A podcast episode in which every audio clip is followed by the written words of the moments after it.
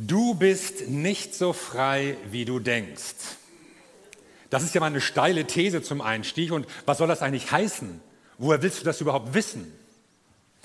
Freiheit ist ja ein total positiv besetzter Begriff. Philosophisch spricht man von dem souveränen, eigenverantwortlichen Menschen. Politisch ist die Idee von Freiheit verbunden mit Demokratie, Menschenrechten, Unversehrtheit, Meinungs- und Religionsfreiheit. Früher gab es den Slogan Freiheit statt Sozialismus. Auch in der Psychologie spricht man von der Freiheit, das eigene Leben ohne Vorgaben und Handlungsdeterminismen bestimmen zu dürfen. Und das ist etwas, was eigentlich jeder will. Wir haben ja mal so zitiert aus diesem Philosophiebuch von David Precht, wer bin ich?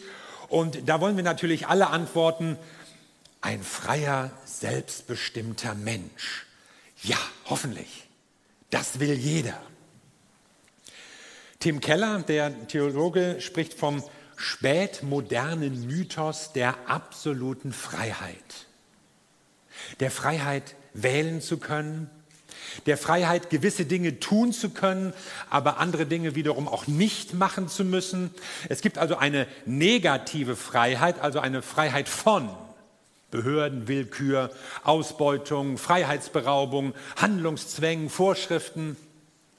Und es gibt eine positive Freiheit, eine Freiheit zu Berufswahl, Partnerwahl, der ganze Lebensentwurf, Meinungen, Rede, Glaube, Religion, Zeitgestaltung, Konsumverhalten, Essensgewohnheiten.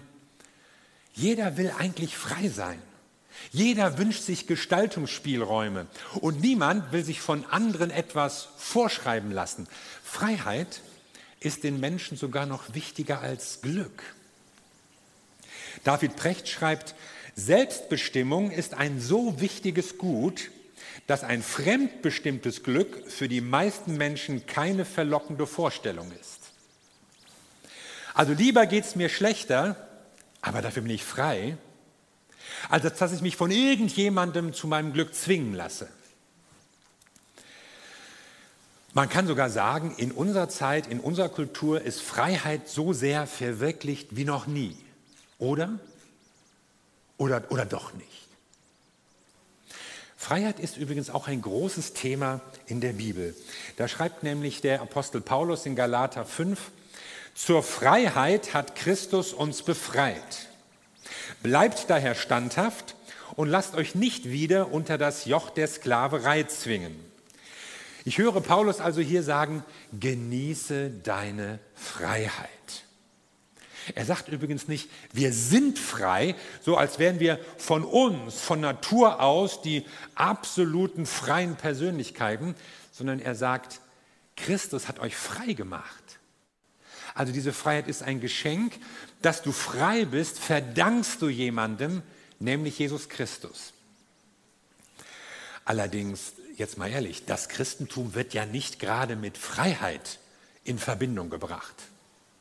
Diese volltönenden Verse hier, die Paulus schreibt, die haben ja nicht unbedingt das Bild der christlichen Religion geprägt. Es herrscht ja eher die Vorstellung, als Christ lebt man unter Zwängen, darf vieles nicht, äh, muss anderes tun, was man eigentlich nicht will, wird fast verbogen. Gott als Spaßverderber, Christsein als freudloser Moralismus, Nachfolge als moralinsaurer Krampf. Wer will das denn noch? Anscheinend sah Paulus das ganz anders. Und tatsächlich hat ja auch gerade das Christentum wesentliche Anstöße zur politischen Freiheit gegeben, wie sie dann zunächst so im euroatlantischen Bereich von der Aufklärung formuliert und gefordert wurden und sich dann später durchsetzen konnten in den Staaten Westeuropas und Nordamerikas. Martin Luther hat 1520 ein Buch geschrieben mit dem Titel Von der Freiheit des Christenmenschen. Und das war damals ein revolutionäres und sensationelles Buch. Es sprach von der Rechtfertigung aus Glauben, dass wir durch Glauben unsere Beziehung zu Gott gestalten und nicht aus Zwang. Glaube ist ein persönliches Geschehen. Dein Glaube ist wichtig. Und wer den Menschen in seinem Glauben herausfordert, der sagt ja auch gleichzeitig Religionsfreiheit. Denn in dem Moment, in dem du persönlich glauben musst, um gerettet zu werden, bringt es überhaupt nichts, wenn ein anderer dir vorschreibt und dich zwingt, das Richtige zu glauben. Und so ist die Religionsfreiheit eigentlich ein Enkelkind der Reformation, möchte ich mal sagen. Es hat ja eine gewisse Zeit gedauert, bis die Leute das begriffen haben. Also die absolute Sinnlosigkeit, jemandem seinen Glauben vorzuschreiben, hat sich ja auch dem protestantischen Bewusstsein erst mit Verzögerung mitgeteilt. Aber darin zeigt sich letztlich auch die Kraft des Evangeliums, nämlich der Botschaft von Jesus, dass die Freiheit sich auch gegen kirchliche Machthaber, gegen religiöse Institutionen, gegen irgendwelche festgefahrenen Traditionen durchgesetzt hat.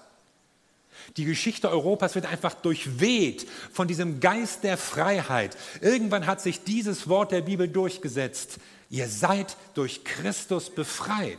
Und das gestaltet nicht nur so unser Inneres, es gestaltet unser Äußeres, es gestaltet unser politisches, gesellschaftliches Leben. Und da, wo Religionsfreiheit herrscht, wo man Leute zum Glauben herausfordert, da herrscht natürlich auch Redefreiheit und Meinungsfreiheit. Und diese, diese selbstverständlichen Ideen der Menschenrechte, wie sie 1948 von der UNO zusammengefasst wurden und die heute theoretisch in allen Staaten der Welt gelten, die verdanken wir eigentlich dieser Botschaft von Jesus Christus. Das ist eigentlich eine Stimme, die aus dem Evangelium kommt und unsere Gesellschaft, unsere Kultur geprägt hat, wenn auch leider mit Verzögerung und langen Um- und Irrwegen. Freiheit ist ein Geschenk Gottes. Ein Geschenk Gottes für dich, aber auch für die ganze Menschheit. Du bist zur Freiheit befreit. Das hat Jesus Christus für dich vorgesehen. Und deshalb sage ich dir, genieße deine Freiheit. So, und jetzt geht es weiter in dem Vers. Bleibt daher standhaft und lasst euch nicht wieder unter das Joch der Sklaverei zwingen. Also bewahre deine Freiheit. Unsere Freiheit ist also anscheinend umkämpft. Die Freiheit durch Christus heißt nicht, das ist jetzt mein Besitz, das habe ich jetzt, das bleibt so, das kann mir keiner mehr nehmen, sondern man kann die Freiheit wieder verlieren. Deshalb steht fest, die Freiheit, die euch geschenkt ist, ihr sollt sie bewahren. Was gefährdet denn die Freiheit? Damals war das ein Rückfall in alte religiöse Strukturen, Verhaltensmuster, Riten, Speisegebote, alles Mögliche. Ja, damit haben wir zum Glück nichts mehr zu tun. Ja. Aber heute gibt es andere Unfreiheiten, die man vielleicht gar nicht bemerkt. Du willst frei sein, aber du bist nicht so frei, wie du denkst. Einem dienst du immer. Ich sage mal ein paar Stichworte. Menschenmeinung. Was sagen die Leute? Was sagen sie über mich? Was man so macht, was man so denkt, was man so findet. Ja, ja, wie finden mich die Leute? Das kann man heute ja wunderbar messen. Wer hat die coolsten Urlaubsbilder? Wer hat die witzigsten Videos? Wer hat die schönsten Fotos? Wer hat die meisten Likes? Oh, da ist jemand anders beliebter als. Ja. Helfen uns da die sozialen Medien? Oder machen sie uns manchmal Druck? Sind wir abhängig von ihnen und von ihrem Urteil über uns? Gefangen in einem Strudel von Selbstvermarktung und Konkurrenzdenken? Manche sind nicht so frei, wie sie denken. Oder Stichwort Werbung. Oh, davon lasse ich mich überhaupt nicht beeinflussen. Ja, ja denkst du? Was glaubst du denn, warum die Unternehmen jedes Jahr Milliarden Beiträge für Werbung ausgeben? Weil das alles nichts bringt? Also ich kaufe manchmal Sachen, die ich nicht unbedingt gesucht oder gewollt habe, sondern weil die mir einfach begegnen. Oh, so was Schönes gibt es. Oh, dieses Buch, das ist bestimmt gut. Man kann ja immer noch, noch weitere Bücher haben und lesen. Und dabei haben wir noch gar nicht von Sucht gesprochen. Alkohol, Tabak, Pornografie, Genussmittel, Internetsucht, Spielsucht, am Automaten oder am Bildschirm, mit oder ohne Geld. Oh, fang bloß nicht damit an. Ich will schon lange aufhören. Ja, willst du. Aber kannst du nicht. Du bist vielleicht nicht so frei, wie du denkst. Und deshalb kommt Jesus. Und deshalb bringt er diese Botschaft, ihr seid zur Freiheit berufen. Zur Freiheit hat Jesus Christus euch frei gemacht. Ja? Gibt es das für mich? Habe ich eine Chance auf Freiheit? Ich meine nicht nur so allgemein im bürgerlichen Sinne, ich kann wohnen, wo ich will und einkaufen, was ich möchte, sondern so ein freies Leben, frei von Zwängen, frei von Angst, frei von bösen Erinnerungen. Ja, sagt Paulus, kannst du haben. Auch frei von Sucht, frei davon, jemand, jemand sein zu müssen, der ich eigentlich gar nicht sein will, frei von Zweifeln, Selbsthass, Unzufriedenheiten. Ja, diese Chance hast du, weil Jesus Christus genau deswegen gekommen ist. Ihm war Paulus begegnet.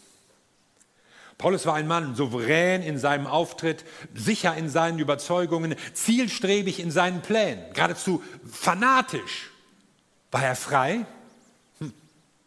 Eher gefangen in Selbstgerechtigkeit, Perfektionismus, Hass auf die Christen. Bis zu dem Moment, in dem Jesus in sein Leben trat und sagte, Paulus, ich habe ein anderes Leben für dich.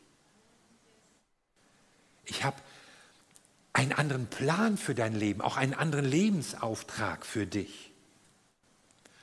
Und so lernte Paulus Jesus Christus kennen. Ihn, in dem uns Gott selbst begegnet, in dem Gott uns nahe kommt, in dem Gott uns seine Liebe zeigt, in dem Gott sein Leben für uns gibt, für unsere Rettung, für unsere Freiheit. Zur Freiheit hat uns Christus befreit und deshalb heißt es, genieße deine Freiheit, weil sie ein Geschenk von Gott ist. Und bleib standhaft und lass dich nicht wieder unter eine neue Sklaverei bringen. Nicht durch Gesetzlichkeit, nicht durch Menschenmeinung, nicht durch Medien, nicht durch Süchte oder Sünden, egal durch was, sondern bewahre deine Freiheit, weil Gott sie dir geschenkt hat.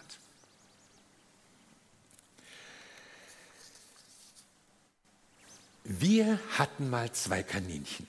Oh, waren die süß. Kuschelig, knuddelig. Lilly Marie und Annabella. Ich hatte ihnen einen schönen Stall gebaut, zwei Stockwerke, schöne Treppe da drin, vier Zimmer insgesamt. Und manche hatten bodentiefe Fenster, manche hatten eine kleine Luke. Die Schlafkammer war ganz ohne Fenster, damit es da ein bisschen dunkler war. Und dazu gab es natürlich ein schönes Außengehege, in dem sie sich bewegen konnten. Das Häuschen war auch isoliert, so in den Mauern, damit es auch im Winter dann auch schön warm war. Aber was machen die beiden? Die wollten immer raus. Raus aus dem Gehege. Zwei Jahre fast haben sie mit mir das Spiel gespielt. Finde heraus, wo wir jetzt buddeln. Und am Ende hatte ich die ganzen Seitenwände mit mehrfachen Drahtgeflechten und alle Löcher mit Steinen zugestopft und Stangen und Eisen und Hölzer in die Erde reingetrieben, Meter tief, weil überall gebuddelt wurde, nur weil sie unbedingt immer wieder raus wollten. Kaninchen wollen anscheinend frei sein. Warum denn? Die ihr wollt, die Freiheit ist, die ist gefährlich. Wisst ihr eigentlich, was da draußen auf euch wartet? Wer wird euch streicheln in der Wildnis? Wo werdet ihr Schutz vor der Kälte des Winters finden? Wovon werdet ihr euch ernähren, wenn in der kalten Jahreszeit nichts wächst? Und, und unsere Nachbarn haben Hunde, die laufen frei im Garten rum und am Himmel kreist schon Sargon, der Bussard. Wenn ihr leben wollt, dann müsst ihr begreifen, dass Freiheit auch seine Grenzen braucht. Das gilt für Zwergkaninchen und das gilt auch für uns. Und deshalb sagt Paulus in Galater 5, Vers 13, Geschwister, ihr seid zur Freiheit berufen. Doch gebraucht eure Freiheit nicht als Vorwand, um die Wünsche eurer selbstsüchtigen Natur zu befriedigen. Mit anderen Worten, durch Christus ist uns Freiheit geschenkt. Super, aber das bedeutet nicht, dass wir jetzt machen und tun können, was wir wollen. Oh, schade, ich dachte eigentlich und hatte gehofft. Sondern Freiheit hat ihre Grenzen. Welche Grenzen? Nun, die Freiheit hat zunächst mal ihre Grenzen an der Freiheit des anderen. Die Grenzen meiner Freiheit sind gleichzeitig auch die Grenzen der Freiheit eines anderen, der natürlich auch seine Freiheit genießen möchte. Das lässt man heute eigentlich gelten. Zum Freiheitsmythos unserer Kultur gehört nämlich das sogenannte Schadensprinzip. Ich kann tun und machen, was ich will, solange ich niemandem wehtue. Aber funktioniert das in der Praxis? Angeblich brauchen wir keine moralischen Gesetze mehr, solange wir uns so verhalten, dass niemand geschädigt wird. Es ist aber ein Irrtum zu glauben, wir wüssten immer genau, was für jemand anders zum Schaden ist. Und was ist, wenn Leute, verschiedene Leute, ein und dieselbe Sache ganz unterschiedlich sehen? Meinetwegen im Fall von Ehebruch. Oh, die Frau tut mir richtig gut. Ja, und was sagt deine Frau dazu? Und deine Kinder? Oder was ist mit Verhaltensweisen, die möglicherweise eine Auswirkung auf Leute haben, die irgendwo ganz anders in der Welt wohnen? Wir brauchen Maßstäbe, die für uns alle gültig sind und nicht nur nach unserem eigenen Gefühl und Gutdünken sind. Freiheit hat auch Grenzen da, wo etwas gut für uns selbst ist. Paulus spricht hier in diesem Kapitel, wenn wir weiterlesen, macht das mal ruhig, lest mal ruhig so ein paar Kapitel am Stück durch. Da spricht er von Völlerei und von Trunksucht. Also hier geht es um ein bestimmtes Ess- oder Trink- oder Genuss- oder Konsumverhalten. Es gibt Dinge, die solltet ihr in eurer Freiheit besser meiden, weil sie euch zerstören.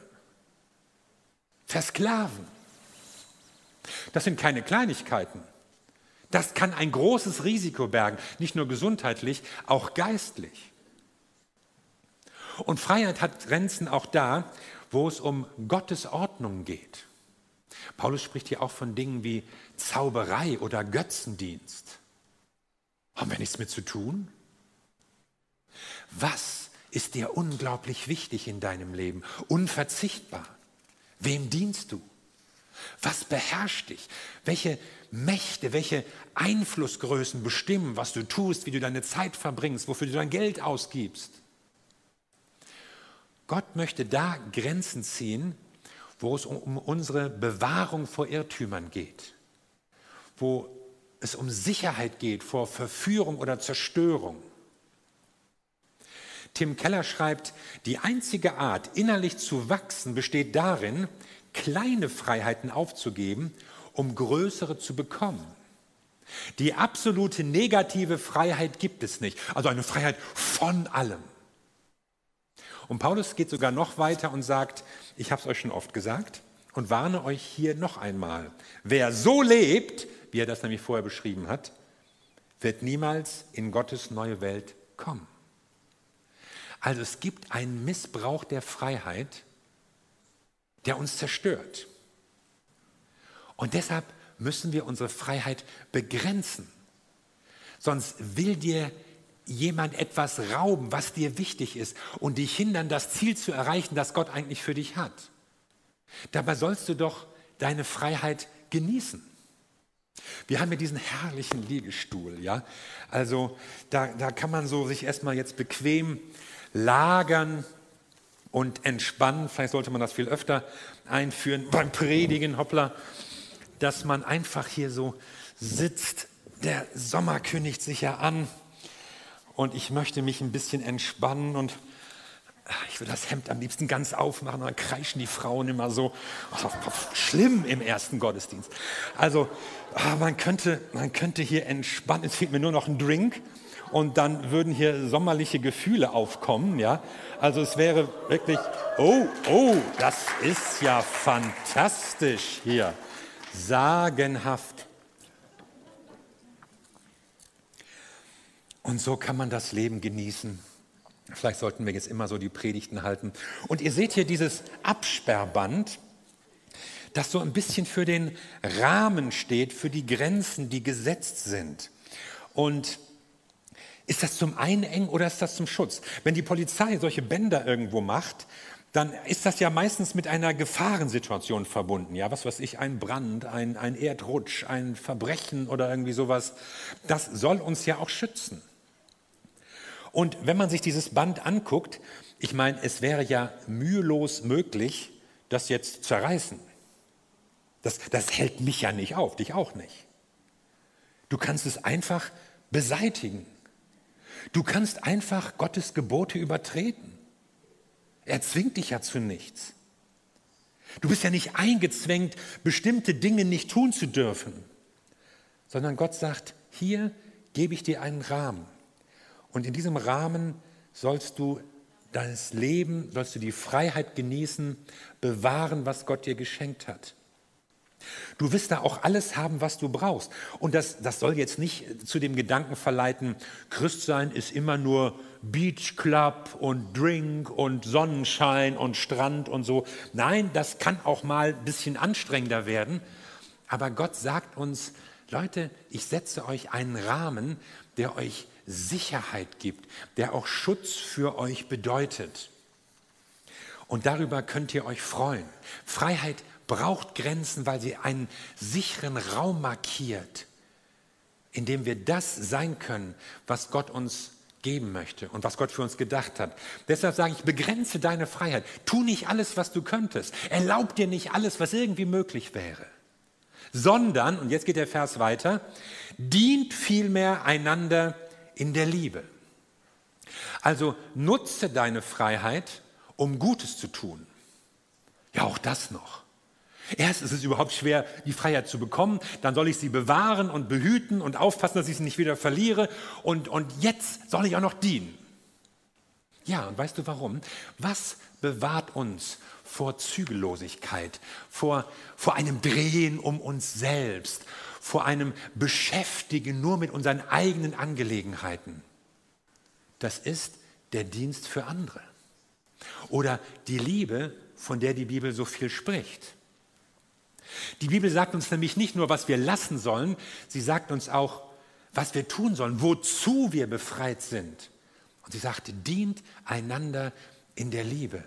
Das gibt eurem Leben eine positive Richtung. Wenn man sich den Sinn des Lebens selbst schafft, sich nur um sich selbst dreht, dann ist selbst die Hilfe, die man anderen bietet, manchmal nicht mehr als der Versuch, sich selbst gute Gefühle zu verschaffen oder irgendwie so eine moralische Überheblichkeit zu entwickeln, wie gut ich ja gehandelt habe. Ja, das gibt es ja auch. Leute, die so einen Moralismus zu, zu Markte tragen. Ich musste so denken an einen Besuch, den ich mal gemacht habe in einem berühmten indischen Tempel zu einem ganz wichtigen Hindu-Fest. Da waren Tausende von Bettlern vor dem Tempel, die saßen in langen Reihen zu Hunderten auf einem riesigen Platz. Und am Anfang der Schlange standen die Geldwechsler mit ihren Tischen. Und dort kommen dann die Pilger hin und gaben ein paar Banknoten ab und kriegten dann säckeweise, also richtig große Plastiktüten voller Münzen und gingen dann damit an den Bettlern vorbei und gaben jedem Einzelnen so eine kleine Münze in seine dreckigen Hände. Das ging den Leuten nicht um den Bettler. Ein Investment in seine Zukunft. Das ging auch nicht um Barmherzigkeit oder Mitleid mit den Leuten. Nein, es geht um mein Karma. Es geht um meinen Verdienst. Ich tue mir etwas Gutes, verbessere meine Chancen im nächsten Leben, wenn ich Almosen gebe. Und das ist nicht das, was Jesus uns gezeigt hat. Jesus sagt, dient einander. Und Leute, wenn wir hier in der Gemeinde auch über Mitarbeit sprechen, dann geht das ja nicht nur um irgendwelche Jobs, die auch erledigt werden müssen, sondern es geht darum, dass du entdecken darfst, was Gott in dich hineingelegt hat. Und dass Gott einen Ruf für dich hat, den du entfalten darfst. Du bist da Gott verantwortlich. Und du sollst es sowieso tun, weil er dich ruft. Wir wollen dir dabei helfen. Denn Liebe hat immer etwas mit Geben und Nehmen zu tun, mit beidem. Und deshalb ist gerade auch, wenn wir von Freiheit sprechen, diese praktische Liebe, das Dienen so wichtig, weil du im Geben, im Teilen, im Investieren für andere auch erlebst, wie Gott dich beschenkt. Robert Weiss ist ein Professor an der Universität von Massachusetts und er betrieb dort Einsamkeitsforschung. Und er hat Folgendes geschrieben, nicht geliebt zu werden ist schlimm. Niemanden zu haben, den man lieben kann, ist noch schlimmer. Und das schrieb er schon in den 70er Jahren. Wie ist das heute in Corona-Zeiten? Wie finden wir die Freiheit, die wir suchen? Ich glaube, es beginnt mit Ehrlichkeit. Sich einzugestehen, oh, ich bin nicht so frei, wie ich denke, sondern mein Leben wird von allen möglichen Sachen, Einflüssen, Prägungen, Menschen, Medien, Sachen bestimmt, was weiß ich. Aber ich will frei werden. Ich will meine Freiheit genießen, ich will sie bewahren, ich will sie begrenzen, aber ich will sie auch nutzen. Nutzen für andere, denen ich dienen kann in der Liebe. Nutze deine Freiheit. Wie kann das gelingen? Das kann gelingen, indem ich Jesus in mein Leben lasse. Indem ich Jesus in meinem Leben Raum gebe, indem ich mir nichts auf mich und meine Freiheit und mein Leben und sonst was einbilde, sondern weiß, was ich habe. Es ist ein Geschenk Gottes. Und es ist mir gegeben. Es ist mir geschenkt worden, damit ich es genieße aber auch damit ich es teile und anderen damit dienen kann. Amen. Lass uns zusammen beten.